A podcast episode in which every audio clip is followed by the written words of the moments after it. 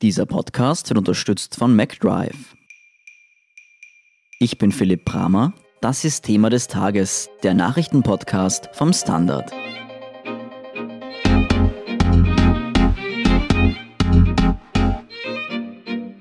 Seit über einem Jahr reden wir über das Ibiza-Video, aber langweilig wird es wohl noch länger nicht werden. Alleine in dieser Woche sind viele neue Dokumente, Vorwürfe und neue Facetten rund um das Video aufgekommen. Es geht um das Porno-Business und Kokain und auch die Schredder-Affäre wird wieder aktuell.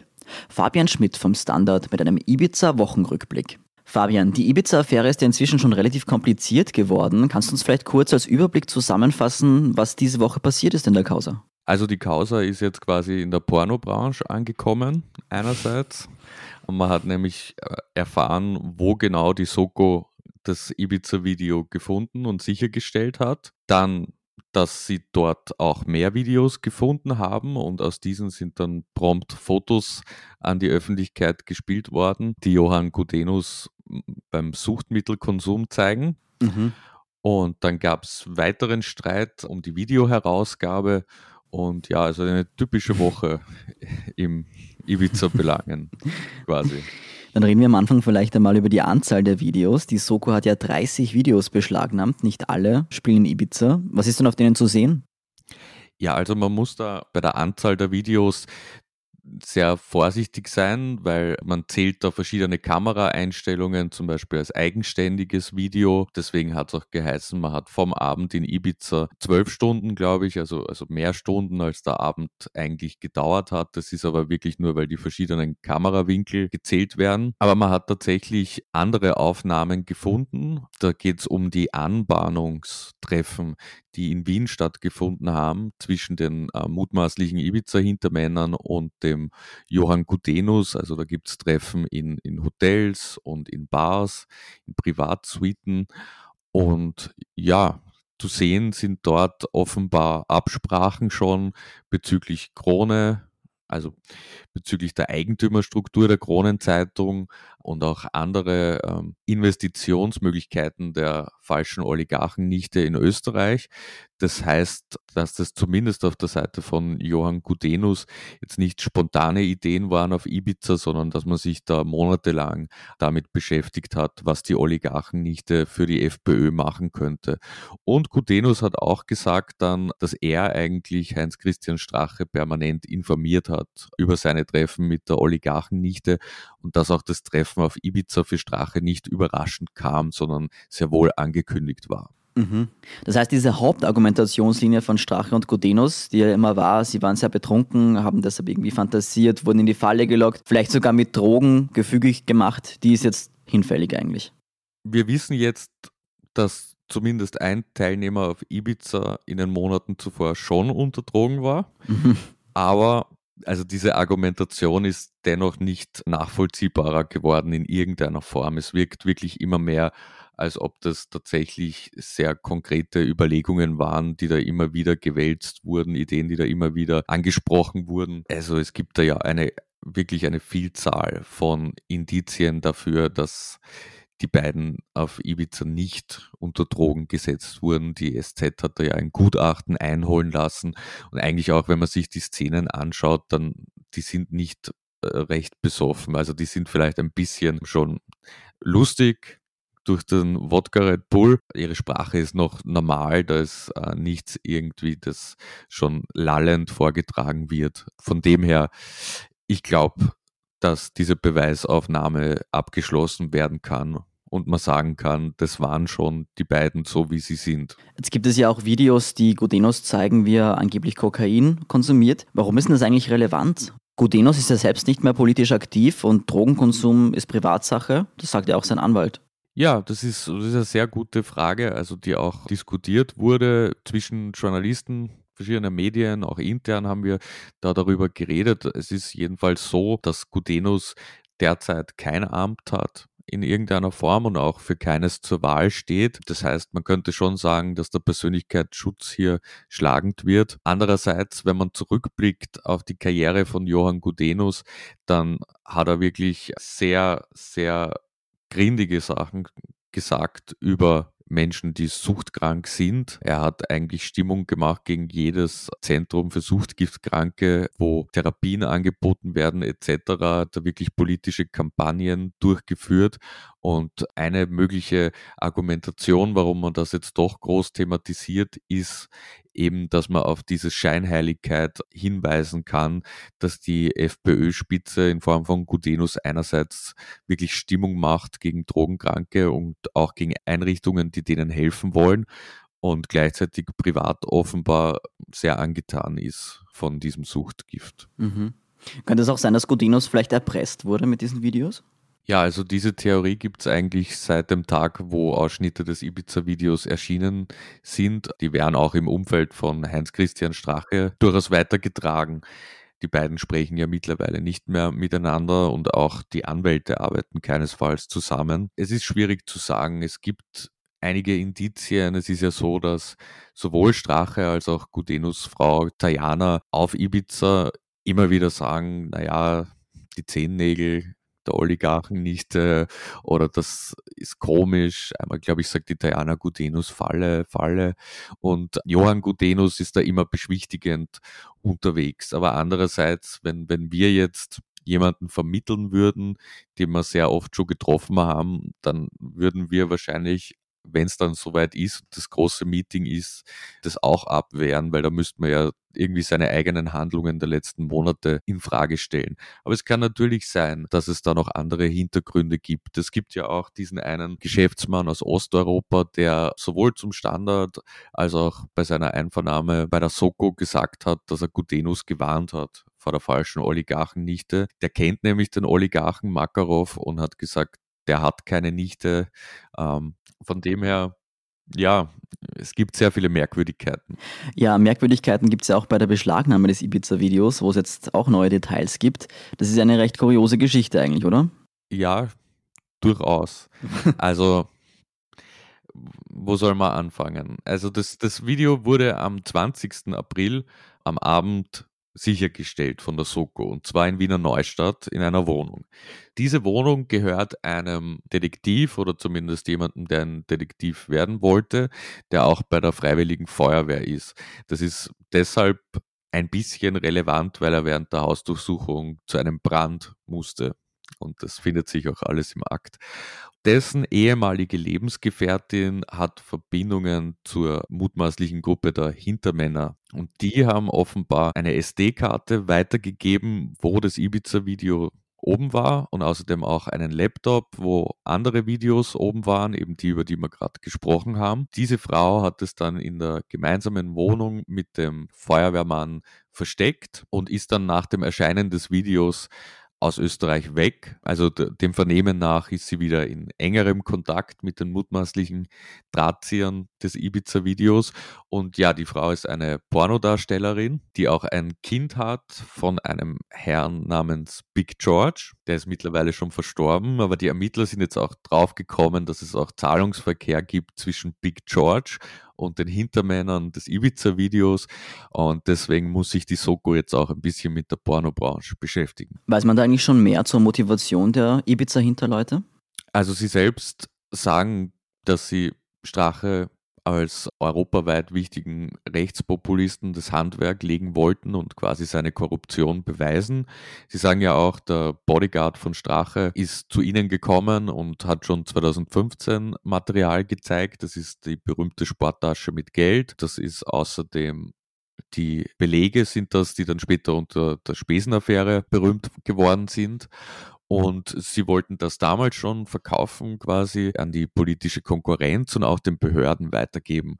Und der Verkauf wird jetzt quasi damit argumentiert, dasselbe gilt dann auch für das Ibiza-Video, dass man gewusst hat, wenn das dann aufkommt, dann können die Beteiligten wahrscheinlich zumindest eine Weile lang nicht mehr ihrem normalen Leben und ihrem normalen Berufsleben nachgehen und brauchen deshalb quasi einen Notgroschen, von dem sie dann weiter existieren können. Und ja, also wie gesagt, das gilt auch fürs Ibiza-Video. Das, das 2015 gesammelte Material hat nicht ausgereicht. Um das Interesse von Behörden oder politischen Gegnern zu wecken. Und deswegen haben sie sich gedacht, sie brauchen Bildmaterial und so entstand dann quasi das Ibiza-Video.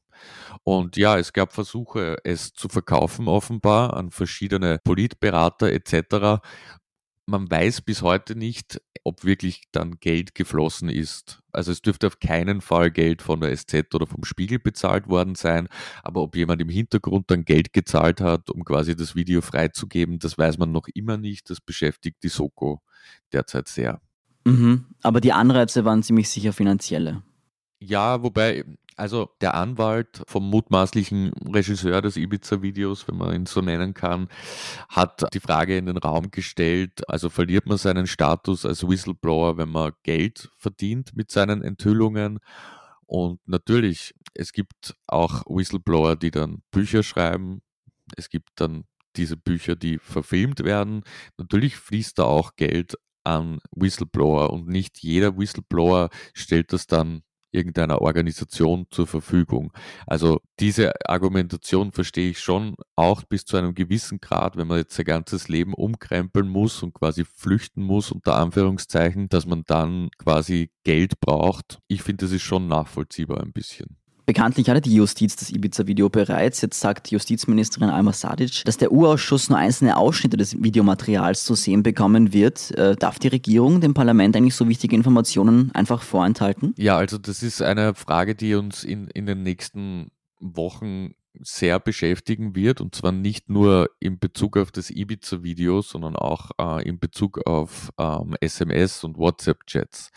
Also prinzipiell ist es so, dass die Staatsanwaltschaft Material an den U-Ausschuss liefert. Und da hieß es jetzt, dass die abstrakt relevant sein müssen, wie es so schön heißt. Und sie begründen das damit, dass viele SMS und WhatsApp-Chats zum Beispiel privater Natur sind und auch vieles, was im Ibiza-Video gesprochen wurde, eigentlich nichts jetzt mit Korruption zu tun hat oder mit den anderen Untersuchungsgegenständen wie Postenschacher, Privatisierungen etc. Und der Urschuss sagt hingegen, also die Opposition, SPÖ, NEOS, auch die FPÖ sagt, naja, uns geht es ja nicht um das Strafrechtliche, was jetzt wichtig ist für einen Prozess vor Gericht irgendwann einmal, sondern uns geht es um die politische Überprüfung einerseits. Das heißt, wir setzen viel breiter an als die Justiz.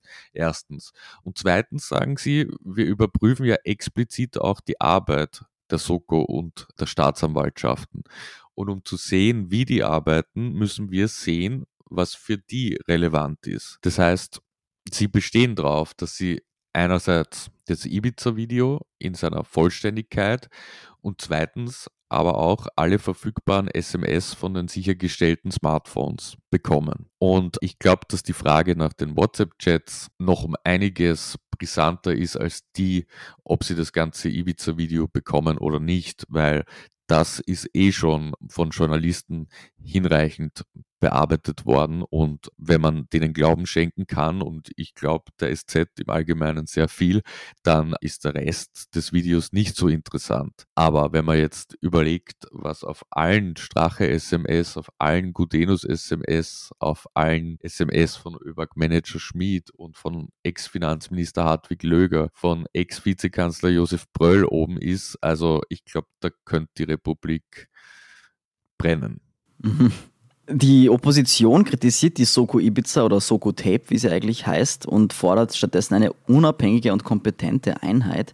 Sind die nur sauer, weil sie das Video noch nicht haben oder ist da was dran an der Kritik? Also es ist mittlerweile extrem schwer, da noch Durchblick zu behalten. Es ist so, dass ich glaube einerseits die Soko als auch die WKStA, also die Wirtschafts- und Korruptionsstaatsanwaltschaft, die ja jetzt quasi als Gegenspieler der Soko gilt, beide komische Entscheidungen getroffen haben im Einzelnen, die aber jetzt eigentlich nur einen geringen Prozentsatz des Ermittlungsverfahrens ausmachen. Also ich habe jetzt zum Beispiel den Zwischenbericht, über den der Kurier erstmals berichtet hat, zum Video und zu dessen Fundort etc. gelesen von der Soko Tape und man muss sagen, also das ist schon eine, eine wahnsinnige Arbeitsleistung, die die Polizisten da geschafft haben. Und das ist auch ein großer Ermittlungserfolg, dass sie fast das gesamte Video erhalten haben. Also es fehlt nur eine Kameraeinstellung. Aber der ganze Abend ist rekonstruierbar und das hätte eigentlich kaum jemand gedacht, dass sie das wirklich finden. Gleichzeitig ist es schon so, dass es ein paar Vorfälle gab. Also wir haben da eh schon gesprochen in anderen Podcasts, zum Beispiel über den Polizisten, der so nette SMS an Strache geschrieben hat und der früher für die ÖVP kandidiert hat und der dann aber wichtige Ermittlungsschritte in der Causa gegen Strache und gegen die ÖVP unternommen hat. Also sowas dürfte eigentlich nicht vorkommen und also es ist eigentlich ein, ein bisschen ein unwürdiges Spektakel, wie sich WKStA und Soko jetzt bekriegen und die Opposition ist da eher auf Seiten der WKSDA zu finden. Aber ich frage mich, wie soll das dann funktionieren, wenn die Soko jetzt aufgelöst wird und zum Beispiel das Bundesamt für Korruptionsbekämpfung und Korruptionsprävention übernimmt? Mhm. Das gilt ja in Wahrheit auch als tief-türkis wenn man jetzt der ÖVP kritisch gegenübersteht. Und dann haben wir wahrscheinlich denselben Streit in ein paar Monaten noch einmal. Das heißt, ich glaube, man muss einfach versuchen, die Behörden müssen versuchen, transparent zu sein und sie müssen gewisse kindische Verhaltensweisen ablegen. Also, dass die Soko Tape dann der WKSDA nicht sagt, dass sie das Ibiza-Video gefunden haben, das ist wirklich lächerlich nur mehr. Aber es ist auch komisch, dass die Staatsanwaltschaft Wien der WKSDA nicht Bescheid gibt. Also da kann man eigentlich nur mit dem Kopf schütteln. Und ich glaube, da ist das ein tiefergehendes Problem in den Beziehungen zwischen einzelnen Behörden. Auch in der Zeit von Ibiza kam es ja zur Schredder-Affäre. Wir erinnern uns, den ÖVP-Mitarbeiter, der Festplatten schreddern ließ. Das war aber relativ schnell wieder abgehakt. Jetzt ist es doch wieder relevant, weil es neue Dokumente gibt. Was sagen denn die? Ja, also das hat gestern Zack Zack die Plattform mit Herausgeber Peter Pilz gebracht und Armin Wolf hat schon richtig getwittert. Peter Pilz schreit zwar sehr oft Skandal, aber in dem Fall dürfte wirklich etwas dran sein, dass das zumindest thematisierungswürdig ist. Es geht da quasi um die Rekonstruktion der Ermittlungen zu der Schredder-Affäre und am Anfang, also es passierte ja so rasch nach der Veröffentlichung des Ibiza-Videos, circa, ich glaube, innerhalb der ersten Woche, dass dieser Mitarbeiter des Bundeskanzleramts mit Festplatten zur Firma Reiswolf marschierte unter falschem Namen und die dort zu Staub machen ließ und dann nicht bezahlte, dann quasi von Reiswolf in einem Video entdeckt wurde, etc.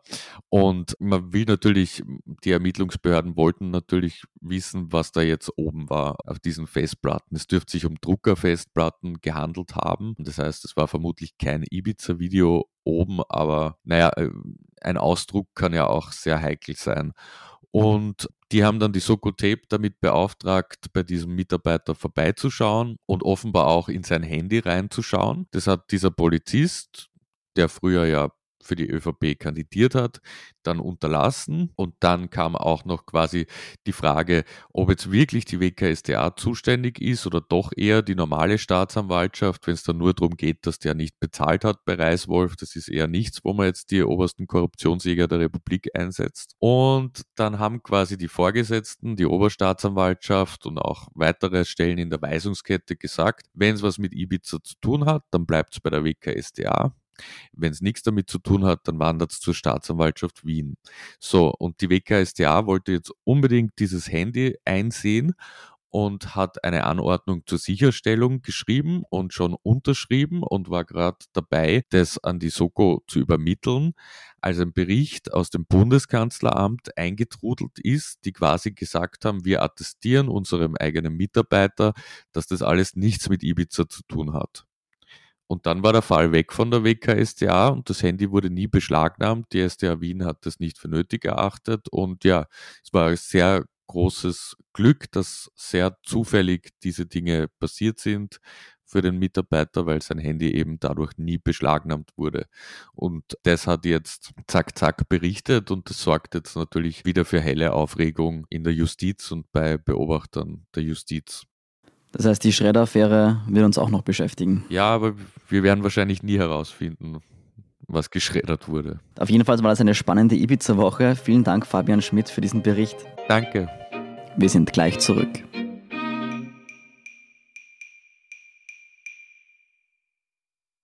Wenn du endlich wieder einen Big Mac genießen willst oder du gerade im Auto unterwegs bist, dann stell dir vor, McDonald's bringt's jetzt wieder.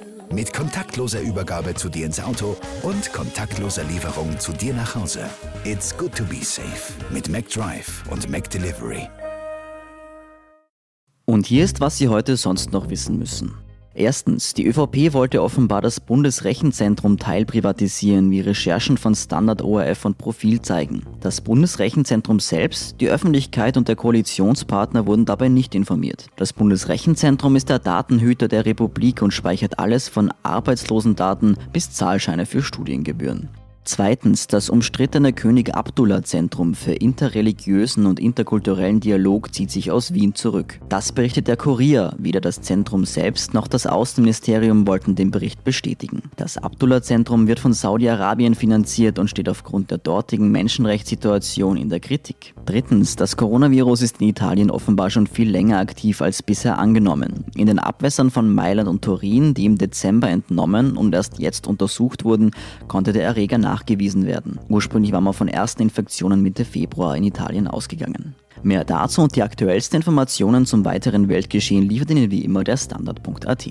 Um keine Folge von Thema des Tages zu verpassen, abonnieren Sie uns bei Apple Podcasts oder Spotify. Unterstützen können Sie uns mit einer 5-Sterne-Bewertung und vor allem, indem Sie für den Standard zahlen. Alle Infos dazu finden Sie auf abo.derstandard.at und dst.at supporter. Danke für Ihre Unterstützung. Ich bin Philipp Brammer. Baba und bis zum nächsten Mal.